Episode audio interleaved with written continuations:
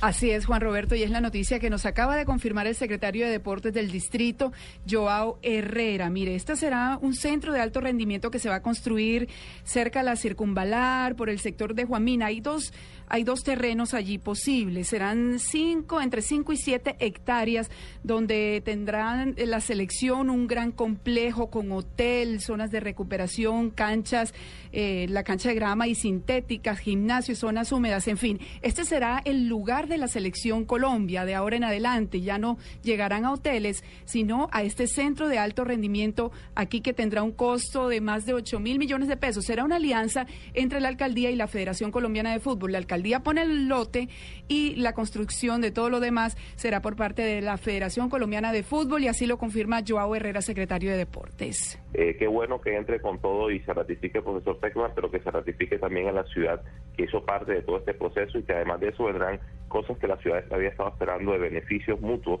Junto con eso se certifica el trabajo conjunto que va a tener la alcaldía con la federación para construir un centro de alto rendimiento donde se llevaría a cabo las concentraciones deportivas de la selección colombiana.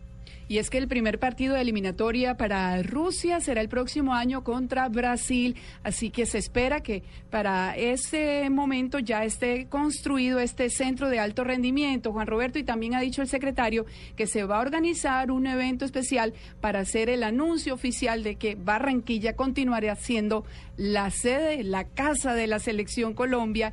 Y también todos los detalles o más detalles de este centro de alto rendimiento que estará ahora aquí en la capital del Atlántico y es la buena noticia por la que estamos muy felices en la ciudad.